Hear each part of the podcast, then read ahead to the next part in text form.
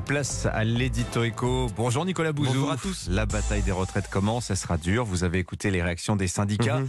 après la présentation de la réforme. Et hier, vous n'êtes pas du tout d'accord avec eux. Non, les, les- les syndicats nous disent que la réforme n'est pas nécessaire et qu'elle est euh, injuste. Alors, je suis désolé de le rappeler pour la énième fois, mais le Conseil d'orientation des retraites nous dit que certes, les dépenses de retraite sont contrôlées, mais que le système est en déséquilibre à partir de cette année, hein, 2023, un déséquilibre qui représentera entre 0,5 et 0,8% du PIB jusqu'en euh, 2050. Il faut ajouter à cela, d'ailleurs, 30 milliards d'euros qui ne figurent pas dans le déficit, mais qui correspondent au financement de l'État pour les régimes spéciaux et aux surcotisations de l'État pour les, pour les fonctionnaires. La réforme n'est pas injuste.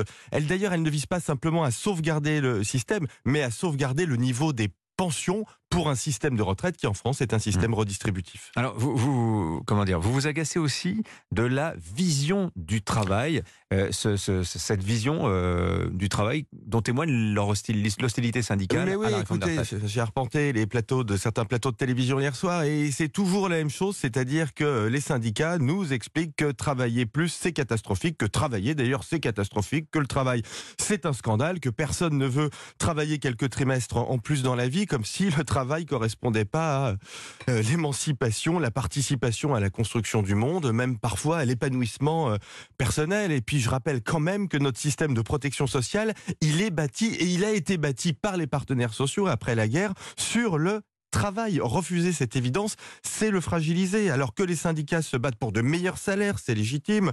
Pour une meilleure euh, articulation entre la vie privée et la vie professionnelle, c'est légitime. Pour de meilleures conditions de travail, c'est légitime. Mais cette espèce de dénigrement du travail en permanence, non. Oui, mais il y a aussi, euh, Nicolas, euh, reconnaissez-le, des métiers qui sont peu intéressants, des métiers qui vous détruisent le dos. Tout le monde n'a pas la chance d'être éditorialiste sur Europe 1. Mais je le reconnais bien volontiers, il y a des métiers qui sont usants et pour eux, bien évidemment, il faut partir tôt en retraite. Nous sommes d'accord, mais usant, ça ne veut pas dire fatigant et je vais faire quelque chose que je n'ai jamais fait. Pour une fois, je vais vous réciter un poème, quelques strophes de Robert Lamoureux. La fatigue, monsieur, c'est un prix toujours juste, c'est le prix d'une journée d'effort et de lutte, c'est le prix d'un labeur, d'un mur ou d'un exploit. Non pas le prix qu'on paie, mais celui qu'on reçoit, c'est le prix d'un travail, d'une journée remplie et c'est la preuve aussi qu'on vit avec la vie. Voilà, la fatigue, c'est le prix aussi d'une bonne manifestation aussi, hein, potentiellement. On va voir ça. Merci beaucoup. Nicolas Bouzou. À demain, 7h.